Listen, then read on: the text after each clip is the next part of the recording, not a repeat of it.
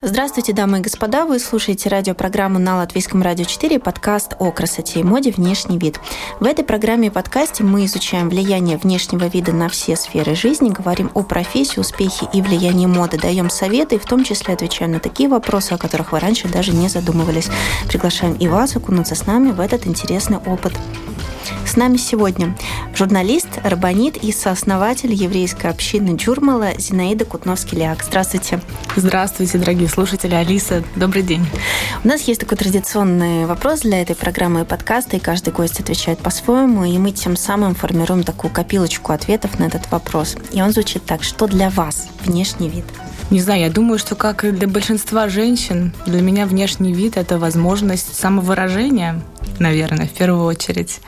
Да, это возможность продемонстрировать и свое представление о мире, об эстетике, о красоте.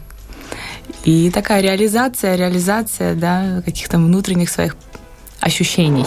Для тех радиослушателей, которые э, не могут э, нас увидеть, в принципе, это все радиослушатели, что мы в аудиоформате выходим.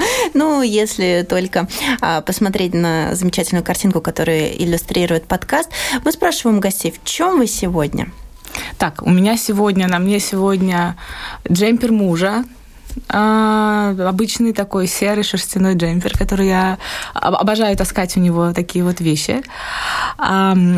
Наверное, это уже не, не джемпер мужа, это уже мой. Он уже перетек, перетек ко мне в гардероб, да, в общем. И такая, собственно, лаконичная юбка в пайетках. Но они черные и тоже такие довольно сдержанные. Журналист, понятно, сооснователь еврейской общины, все понятно. А кто да. такая Арбанит? Арбанит – это мама общины, скажем так условно, да. А если раввин – это учитель и человек, который а, собирает вокруг себя мужскую аудиторию, то рабанит – это, естественно, жена, это пара, как правило, да, раввин и рабанит – это жена равина, но ни в коем случае а, это не ограничивает да, ее а, социальный статус. То есть она не просто жена равина, а она обязательно душа общины, как мне кажется. Да? То есть община – это дом. Когда люди приходят, они а, также ощущают эту ауру дома. Хочется ли им еще вернуться? Как их встретили? Ам, приятно ли находиться в помещении? Мне кажется, что за все это как раз отвечает женщина, в, данный, в данном случае. Возможно, есть какие-то раввины мужчины, которые также любят значит, устраивать вот эти все приятные welcoming такие детали, но в этой ситуации у нас в общине, значит, я вот отвечаю за эту часть, там, если есть какие-то трапезы, я составляю меню и заказываю э, блюда на трапезу. Также я думаю о том, чтобы поставить такого красивого на вход. Если мы говорим про ощущение дома, если мы говорим про содержание образовательное, то, конечно, с женщинами, с женской аудиторией в синагоге общается в основном тоже женщина, да, на определенные темы, связанные с семейной жизнью, с отношениями, ну и не только с изучением Торы, но как-то через, наверное, сквозь призму восприятия э, женского взгляда. Вот. Поэтому Рабанит – это такая мама общины, которая и кормит, и встретит, и обогреет, и, конечно, соберет вокруг себя какой-то женский круг и попробует вдохновить, вдохновить женщин. Если я правильно понимаю, в каждой общине может быть некое свое э, отношение к внешнему виду. Ну, как бы это может варьироваться от общины к общине, но все-таки есть э, какой-то канон, и этот внешний э, вид, внешний стиль женской части, он должен не противоречить неким канонам. Правильно ли я да, понимаю? Да, совершенно верно. Конечно, диапазон очень широкий вообще. Понятно, что евреи до образования государства Израиль вообще были рассеяны по всему миру и жили там и в Марокко, да, и во Франции. То есть это совершенно а, разные будут визуально выглядящие две общины, потому что и на ту, и на ту влияло окружение той страны, в которой они были рассеяны, да. А, но мы тогда сейчас проведем такой четкий водораздел, чтобы от него мы дальше уже отталкивались, да, и понимали, от чего вообще этот диапазон начинает э, расширяться и расти во все стороны. Евреи э, убеждены, что Творец присутствует в их жизни всегда, в любое время дня и ночи. Неважно, находишься ты на улице или ты находишься дома в одиночестве. Между тобой и Творцом есть отношения. Он смотрит на тебя как любящий отец, ты разговариваешь с ним как любимый ребенок. Он царь царей в представлении еврейской традиции. Соответственно, а, понимая, что ты всегда находишься практически на приеме у царя, да, тебя пригласили в Букингемский дворец, да, у тебя там встреча с королевской семьей. Э, для этого ты выбираешь э, также свой внешний вид. И на самом деле я не просто так сейчас провела параллель с королевской семьей, потому что все, что касается внешнего вида, дресс-кода женщин и мужчин, кстати, в том числе, мы тут сейчас минутка сексизма выйдет из студии, где это не касается только ограничений для женщин да, по внешнему виду, у мужчин также есть правила, и они также призваны да, как-то им соответствовать. Поэтому это такой стандартный королевский дресс-код с уважением к его величеству, ты прикрываешь э, максимально какие-то интимные участки тела. В данном случае мы говорим о том, что одежда должна быть рука в три четверти, закрывающая локоть. Юбка должна быть три четверти, закрывающая колени. Глубоких декольте, ну, как-то тоже не часто можно увидеть, да, там, например, у той же Кейт Миддлтон, да, и у принцессы Дианы, особенно на каких-то званых вечерах. Поэтому это что-то, что закрывает также ключицы. И вряд ли это будет лайкра, а, обтягивающий силуэт, да, и что-то такое, что будет подчеркивать какие-то формы твои, как бы, да, красивые, женские, привлекательные. Это будет более-менее свободная форма одежды. Есть еще, конечно, для женщины а, требования для замужней женщины прикрывать волосы, собирать волосы. И здесь тоже очень широкий диапазон. Кто-то просто повяжет э, ленту на волосы, кто-то наденет шляпу, кто-то из Марокко приехавший завяжет восточный тюрбан, кто-то из европейских общин придет в парике. Есть такая традиция у а, общин Европы. Поэтому диапазон широкий, но при этом мы всегда понимаем, что мы каждый наш день начинается с приема у царя царей. На форуме, кстати, даже читала, что дама написала, она не хочет в аэропорту, чтобы ее попросили снять шляпку, поэтому она предпочитает куда-то вот в поездку надевать парик. То есть это немножко такие, как э, э приоткроем, э, приоткроем дверцу в такую внутреннюю кухню немножко. Да, такой, такой частый вопрос. Вау, как э, у традиционной еврейской женщины обычно там э, не маленькое количество детей, да, скажем так, средняя семья будет это там пять детей если мы говорим про, про традиционные семьи. Как они успевают делать укладки? Это, это тоже так на форуме все время. Если мы не говорим про израильский, конечно, контингент, если мы говорим про приехавших в Израиль туристов, откуда у них время делать такие сногсшибательные укладки? Почему их волосы выглядят так великолепно? В чем секрет? Так вот, секрет в том, что есть несколько, как правило, париков, а, они из натуральных волос, и их можно стричь, красить, укладывать, в общем, делать с ними все что угодно. Прическа, готовая укладка, загадка. Как, как известно, это ну, не маленький вообще такой элемент э, в создании образа. Да? Вот, поэтому это, в принципе, очень удобно. И у нас сейчас взлет париковой моды, это можно отследить даже по мировым знаменитостям, которые там сегодня с челкой, завтра с кудряшками, послезавтра у них уже совсем другой цвет волос. Это практично, и это сейчас очень э, на хорошем качественном уровне. Но вот интересно, как мамы бабушки, вот у них, мне кажется, такого выбора не было в свое время. Ну, я думаю, что если мы будем брать евреев э, Соединенных Штатов Америки, скорее всего, наши мамы бы уже могли, имели бы доступ к большому количеству количеству вариантов. А если мы будем говорить про бабушек, то да, скорее всего, это все-таки был а, либо платок, либо шляпка, вот, э, либо, опять-таки, просто повязанная лента на голове и собранные волосы, не распущенные. Это тоже все, опять-таки, зависит и от общины, и от э, места, в котором эта община образовалась, и это очень много факторов на это влияет. Нашла, наверное, даже термин новый какой-то модный термин, и он звучит как кошер-стайл или кошерный внешний вид. И когда я стала искать э, в поисковике, как это можно, скажем так, э, бы э, разложить, из чего это состоит, то я увидела, это про, написано было, да, это про изысканность, аристократичность и самоидентичность. Это об одежде, в которой не стыдно предстать перед Богом, который наблюдает за человеком. Это как раз то, о чем вы говорили в начале. То есть вот это вот понятие кошер-стайл, оно э, действительно существует, и есть такой термин? Да, безусловно. Традиционные еврейские женщины в современном мире – это не обязательно только мама или только домохозяйка, далеко нет.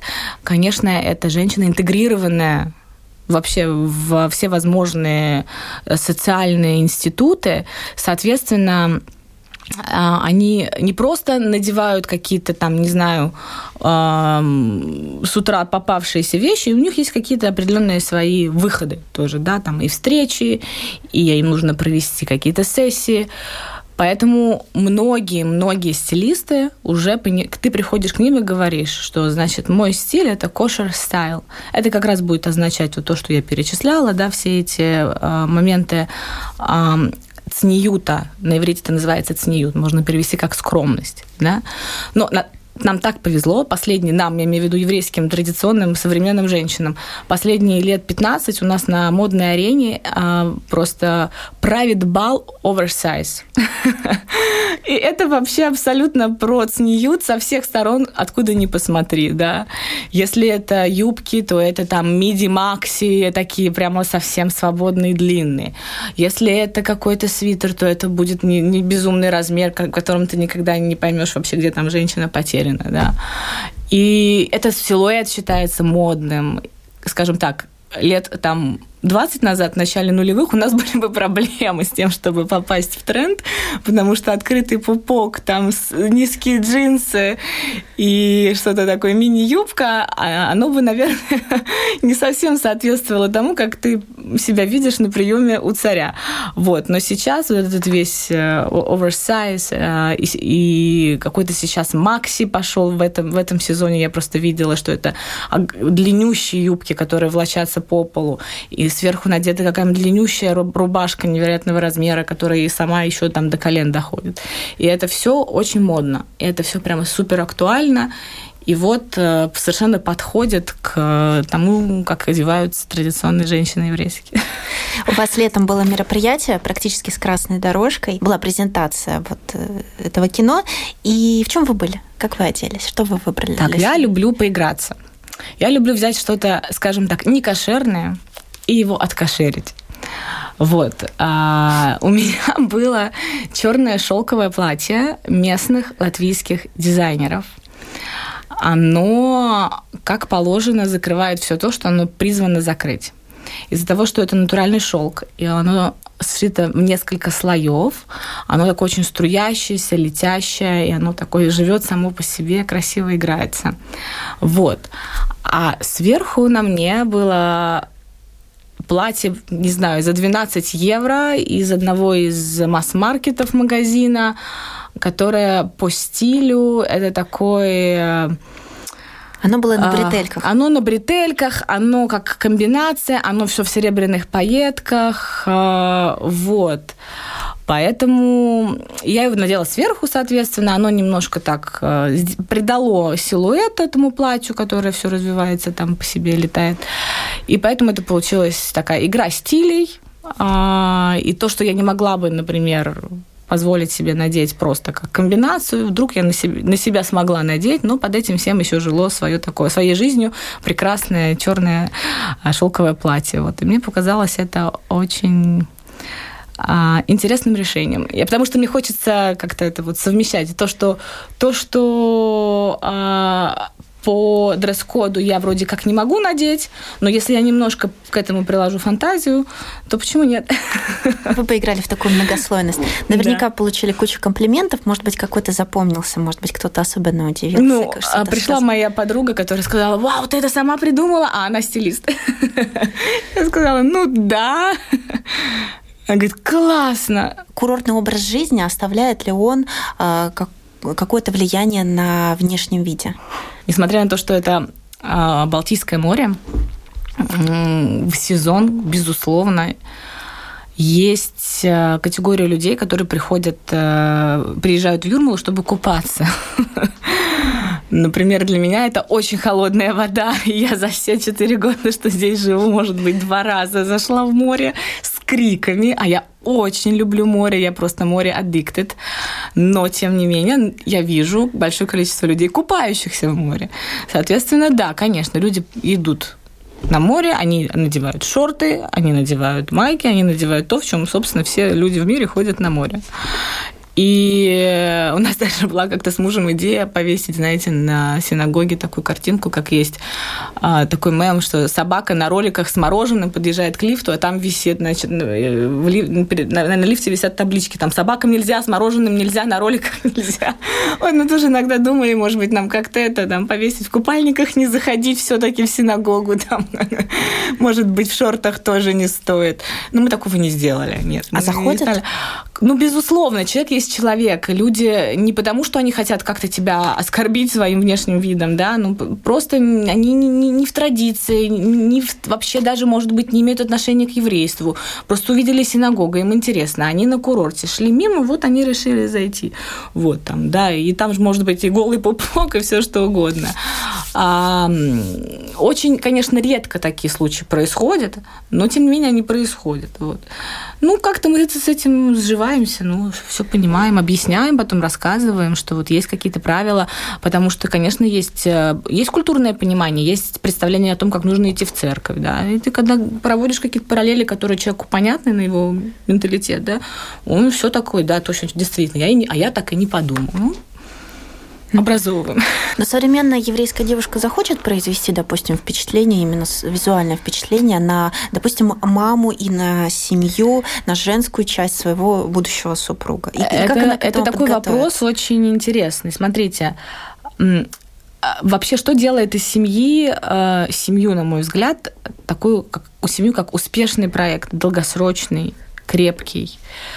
Где в паре два человека чувствуют себя в связке одной. Это какая-то а, единая ценностная база. Поэтому, если изначально ты не выросла в традиционной семье, и для тебя эм, определенный дресс-код, цниют – это не совсем близкие еще понятия, Возможно, если ты вдруг захочешь произвести впечатление на молодого человека из семьи выросшего в традиции, это будет, ну, как обман, потому что вот, ну, хорошо, вроде как увидят и посмотрят и скажут, ну, ладно, да, так она как-то выглядит э, таким образом, который мы представляли, да, для себя. Вы начнете встречаться, вы начнете жить вместе. И понадобится продолжать поддерживать этот внешний вид, а вдруг э, там ты для себя решишь, что это как-то ограничивает тебя вообще, да, что ты это не выбрала, не поддерживаешь, и тебе это наоборот эм, неинтересно, и ты себя чувствуешь ущемленной. Ну, э, отсюда может пойти много разногласий. Поэтому изначально я не думаю, что надо пытаться и производить впечатление и стараться представить себя в том свете, в котором ты вообще не живешь, да, и делать из себя кого-то, кем ты не являешься, тоже не стоит. От этого может уже пойти много-много-много-много-много угу. серых зон. Вы журналист. Профессия, конечно, она все-таки влияет, наверное, на внешний вид, потому что ну, достаточно такая динамичная работа, и побегать надо, и быстрые какие-то перемещения. Ваш э, внешний вид после замужества, он изменился? Ну да, потому что у меня была такая динамика в, моих, э, в моей биографии. Я не из традиционной семьи. Закончив журфак, я какое-то время работала в «Новой газете», а потом, после убийства Анны Политковской, я ушла работать в другую сферу. Я ушла из социально-политической журналистики и стала заниматься музыкальной журналистикой. Вот, так что по факту мое общение, оно проходило э, в э, окружении из шоу-бизнеса российского. И, конечно, на тот момент мне совершенно ну, не было никаких представлений о Сньюте, и мода была другая, и я была, собственно, другая. выглядела я как хотела вообще, да, мало об этом задумывалась. Другой момент, что это на самом деле э, доставляло массу неудобств в жизни. Потому что, ну, харасмент, э, понятное дело, сейчас харасмент это что-то, что пытаются в современной там новой этике да, поставить уже на определенное место и дать этому определенное а, название и рассказать, что victim blaming, обвинение жертвы, это вообще как бы не тот поворот в истории, да, и что харасмента не может быть и так далее. А там 15 лет назад, скажем так, в Москве ну, это вообще такая была история довольно распространенная. И, конечно, внешний вид он провоцирует. Ну, что бы ты ни сказал. Еще раз, я совершенно точно убеждена и хочу, чтобы это услышали все, что женщина не одевается для того, чтобы привлекать внимание мужчины. Возможно, какая-то женщина так одевается, а другая оделась красиво и для кого-то это вызывающе, но для нее она в своем представлении одевалась сейчас для, для себя, не для тебя. Да? Поэтому нет такого, что женщины провоцируют своим внешним видом, или нет такого, что я вот одевалась так, чтобы привлекать к себе внимание. Нет, я совершенно об этом не думала. Я просто надевала то, что мне нравилось. Но это привлекало лишнее внимание. И внимание не того качества, которое мне вообще хотелось получать, да, и не в том количестве, и вообще не о той категории людей, с которыми вообще я предполагала в этот вечер общаться. Это составляло довольно большое количество проблем. Я сейчас понимаю, что если бы представление с Ньюта тогда уже было как-то, да, в моем осознании, то это меня бы освободило от э, просто гигантских каких-то количества случаев, э, ненужных приставаний и всего остального. Потом я кстати, пришла к традиции, точнее так, даже не к традиции, потом я искала Бога, я нашла для себя ответы, и потом я только встретила своего мужа. То есть мы встретились уже находясь на одном уровне вот этого а, ценностного пласта – и не то, что я после замужества как-то по-другому стала одеваться, а я, ну, уже, в общем-то, поменяла взгляды на многое, да, к моменту того, как, как я его встретила. Вот, а так после замужества, ну что, только там... Вот три раза у меня было в жизни, три, три, три периода, когда мне нужно было просто менять э, размерную сетку своего гардероба, потому что было три беременности в жизни. Совершенно недопустимо у нас в отношениях, чтобы он пришел и сказал мне, что я выгляжу как-то безнравственно или надела на себя что-то а, подвергающее сомнению мораль еврейскую. Вообще это исключ... исключительная ситуация, не может такого быть. Вот, поэтому мы доверяем друг другу, мы понимаем, что у нас общие ценности, и я одеваюсь как хочу, и он одевается как хочет. Но конфликта такого принципиального у нас не может быть, потому что мы в одной плоскости. Не может быть именно в вашей семье, в ваших ну, взаимоотношениях ну, или в целом вообще не в одной в целом, в целом, конечно, как, как можно сказать за всех? Конечно, нет. Семьи разные, я говорю, традиции разные. Все, что касается еврейской традиции, очень широкий диапазон. Например, вот мы сейчас вылетали из Израиля в Ригу, и мы в аэропорту встретили женщину в паранже. И я, конечно, подумала, что это представительница арабского мира. На что мне мой муж сказал, посмотри, кто рядом с ней стоит. Рядом с ней стоит э, человек, который выглядит э, одетый как традиционный там еврей. Я не понимаю, что это за пара. Она в паранже, он, значит, в кипе. Что происходит? Оказывается, есть какая-то такая очень-очень экстремальная часть направления иудаизма, где почему-то какая-то община решила, что вот так должна выглядеть женщина по Торе, и женщины, которые в этой общине э, растут, живут и выходят замуж, они надевают на себя паранджу. Mm-hmm. Это вот такая совсем, да, такая крайность, радикальная. Да, интересно. Ну, это что-то из ряда вон. Да? То есть э, каждая община это как бы своя такая экосистема немножко. Есть да? какая-то температура по помещению общая средняя, но потом это может вот так вот разойтись вплоть до, вплоть до от паранжи до, там, не знаю, своих каких-то представлений вообще о том, как это должно быть. Еще читала, что, э, например, для кого-то важно не сочетать в одном изделии лен и шерсть. И вот очень хочется... Для всех евреев, соблюдающих традицию, это принципиальный момент. И это одно из немногих таких правил, которые не поддается рациональному объяснению. Потому что, как правило, а, любая традиция, любая заповедь, она раскладывается на многогранный такой набор. Вот так мы делаем, потому что физически мы объясняем это так, с духовной точки зрения это вот так, и вот есть несколько этих подходов, да, несколько перспектив есть э, взглядов. духовный компонент, физический. Вот это правило не сочетать шерсть и лен, это называется правило шатнес, оно иррациональное. Никакому, никакого логического объяснения мы не найдем. Мы найдем объяснение духовного компонента. Есть несколько, есть разных э, взглядов. Кто-то пишет, что именно это сочетание тканей притягивает э, суд в жизнь человека. А, кто-то напишет, что э, сочетание вот шерсть, лен, животное и растения, это тоже создает какие-то там ненужные потоки энергии, которые тоже зайдут в жизнь человека. Вот. То есть это одно из немногих в иудаизме, что, на что мы скажем, это просто так. Например, вот у нас была эта красная ковровая дорожка, конечно, я хотела, чтобы мой муж взял в прокат смокинг. И мы нашли такое место в Риге, где дают смокинги в прокат, и прямо даже те, кто едут из Риги на Венецианский фестиваль, на Канский фестиваль, они берут именно там смокинги. Но на ткани не указано да, э, состава. И ты не можешь знать, там есть шерсть, нет. Хотя это выглядит очень красиво, классно, концептуально подходит к мероприятию. То есть и в моей голове это была такая картинка, да, что вот это будет так. Муж сказал, нет, слушай, я, как я могу надеть, я не знаю, шатнес или нет. И у меня не было никаких, с моей стороны, там, давлений или каких-то там возможностей там как-то попытаться на него повлиять, изменить мнение. Ну и шатнес, шатнес, все. А кто вообще следит за этим? Потому что, мне кажется, ну вот и вы сказали, мне кажется, сложно с точки зрения вот, ну просто прикладной и бытовой все это действительно отследить. Это супруга должна отсмотреть все бирочки, все, или мужчина тоже? Нет, каждый, каждый человек отвечает за свой гардероб сам. Есть магазины кошерных костюмов мужских. И такое тоже есть. В чем их кошерность? Как раз в том, что совершенно точно, ясно, понятно, известно, что там не совмещены в одном костюме шерсть и лен. А, как правило, если это шерстяной костюм, очень часто делают льняную подкладку в карман, например. Какая-то льняная нить прошлась где-то на э, вороте пиджака.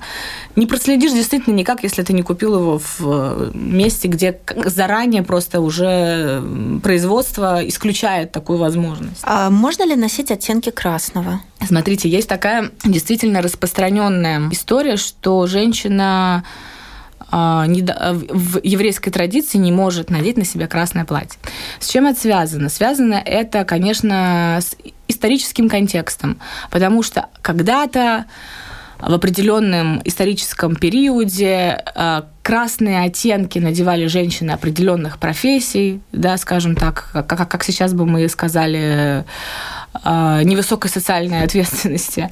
Вот. И также, как объясняют мудрецы, может быть, я не знаю, если сейчас обратиться к какому-то современному исследованию биохимическому, это тоже подтвердится, но, тем не менее, а, есть такие представления, что красный цвет, он вызывает какие-то реакции в человеке, а, провоцирует тоже его да, на какие-то реакции не совсем скажем так, подходящие образу и подобию человека, да, какие-то животные в нем инстинкты просыпаются предостережение не надевать красный, скорее всего, связано вот с этими историческими какими-то контекстами, да, чтобы женщина не привлекала опять к себе то внимание, которое вообще не предназначено ей, а предназначено там, тем женщинам, которые таким образом выделялись, чтобы рассказать, чем они занимаются. Да. Время, прош... время двигается, время течет, все изменяется. Сейчас можно надеть и какой-нибудь неоновый желтый цвет, и тоже очень выделиться из толпы, и быть э, при этом яркой, и к себе привлечь кучу внимания. Поэтому сказать, что есть какой-то строгий запрет, нельзя в красное одеваться – Вообще, тоже в среднем по температуре на общины такого запрета нет. Не исключено, что есть общины, в которых это исторически поддерживалось, сохранилось и до сих пор считается какой-то нормой одежды. Да? А если помада? Если помаду, значит, с помадами я сейчас вас шокирую, шок-контент. Все красные помады должны быть с кошерным штампом, потому что я очень извиняюсь, если кто-то не знал, это может повлиять в дальнейшем на ваши отношения к красной помаде, поэтому подумайте перед тем, как продолжить слушать э, эту историю. Все красные пигменты в косметике делаются из э, такого насекомого, который называется кашинель. Кашинель, в общем-то, безобидное насекомое, только выглядит оно как такой очень э, выразительный таракан. И для того, чтобы этот пигмент появился в косметике, кашинель разводят, перемалывают и добавляют в косметику. Поскольку евреи не едят насекомых, а также это относится да, к нашим традиционным представлениям о пище, то все, что гипотетически может попасть в рот да, и связано быть с насекомым, не может быть нанесено на губы. Есть действительно кошерные блески и помады с красным пигментом, который не будет сделан из кашинели. 99% всех остальных красных помад – это это несчастная кашинель. Но я люблю холодные оттенки красного, если мы говорим про губные помады. Как воспитывается отношение к внешнему виду у девочек, у маленьких девочек в семье? Ой, ну прям так, чтобы специально как-то воспитывалась, наверное, такого у нас в семье, по крайней, по крайней мере, нет. Но, например, а, когда девочка пойдет в школу, и если это будет школа а, для девочек, то будет тоже определенный дресс-код. Или если, даже если это будет не школа только для девочек, но школа с традиционным компонентом. Это, как правило, а, все светские предметы на высоком уровне, плюс также изучение традиции. Да, это идет таким одним как этический компонент и научный компонент. А вот для девочек, например, создается некий пузырь или какой-то вакуум, или все-таки э, можно наблюдать все эти тренды моды, а мы видим и в социальных сетях, и на подиумах, что там не только пупок, да, там все, ну, можно увидеть много чего, что просвечивается, как бы как-то оберегаются. Да, да, да, дети как-то оберегаются. Это все зависит, конечно, от семьи, да, и от той степени, степени желание быть вовлеченным, интегрированным а, в традиционный мир, либо остаться э, быть участником только вот этого светского, да, светской части. А все вот буквально вот действительно индивидуально. Конечно, например, мы с мужем сейчас выбираем школу для сына. Мы выбрали школу, в которой э, есть больше процент людей, детей из традиционных семей, для которых, например, традиция важна. Это означает, что, ну, скажем, к третьему классу э, вероятность того, что он будет э, смотреть ТикТок, ну, там снизилась процентов на 40. Вообще, конечно, есть супер закрытые консервативные общины, в которых нет не то, что смартфонов, а телевизоров дома нет, и это вообще там нормально. А они только вот э, общаются вокруг да, своей этой закрытой а, территории, внутри территории. А есть э, люди, которые не исключают себя из современного мира, из всех тенденций современного мира. Поэтому все очень индивидуально. Кто-то да, кто-то будет э, прилагать усилия для того, чтобы дети не интегрировались в тренды современные, подростковые. А кто-то будет давать внутреннее э, понимание воспитания, как надо, сквозь что надо на это смотреть. Но вообще как-то сложно, да, ребенка закрыть в коробке, даже если ты находишься в супер закрытой общине, как этот сериал неортодоксальный, который вообще бомбанул в период пандемии, да, всем, всем там взорвал представление о том, что такое ультраортодоксальный. Но даже я бы сказала, что это не про ультраортодоксальный еврейский мир, а все-таки это элемент сектанства уже, да? Как я смотрела, я, я плакала, когда смотрела. Ну вот, то что, то, что м, показано было в этом сериале, это, ну, прям совсем-совсем какая-то экстремистски радикальная история. Ну, даже в таком обществе ты не можешь закрыть человека, да, вот, ну, понятно. Всегда есть выход, всегда есть дверь, куда можно выйти, и вопрос вообще как бы, да, Вообще эта история не про запрет, это, наверное, как история про а, понимание, про разъяснение, про объяснение, почему, почему мы предлагаем такой образ жизни. Да? И, конечно, выбор есть у, все, у всего живого сделать другой выбор, пожалуйста. Хочу спросить еще про, э, назовем так, инвазивное, да, какое-то украшательство, какие-то такие проявления. А, я тут подразумеваю, может быть, какие-то пирсинги и а, инъекционная косметология. С этим нет никакой проблемы. Есть проблема только с татуировками. Татуировки тоже по, по по традиции это что-то, что еврей не может на своем теле сделать. Э, пирсинги да, и даже это опять для кого-то да, для кого-то нет. Но увидеть э, довольно традиционную девушку с проколотым носом вообще не вопрос. В Израиле вон на каждом шагу. А с косметологией тоже нет никаких проблем, только если мы говорим про Израиль, это вообще не в тренде, и это обычно косметология – это удел репатриантов э, из стран Европы Восточной, и, конечно, есть такой штамп на репатриантках из России, да, что их это очень сильно волнует. Современную израильтянку не очень беспокоит, как она выглядит. Вот. Она вообще выглядит как... Она вообще выглядит как хочет, и если кому-то что-то не нравится, то есть хорошо, да, я там могу сделать себе инъекции. Окей, и что? Вот обычно это будет такой диалог. И что, и что мне за это будет? Да, я буду выглядеть на 5 лет моложе. Отлично. И... и... То есть вот такой подход. Ну что ж, я предлагаю э, перейти к дальнейшей части э, нашей программы подкаста. Это Блиц.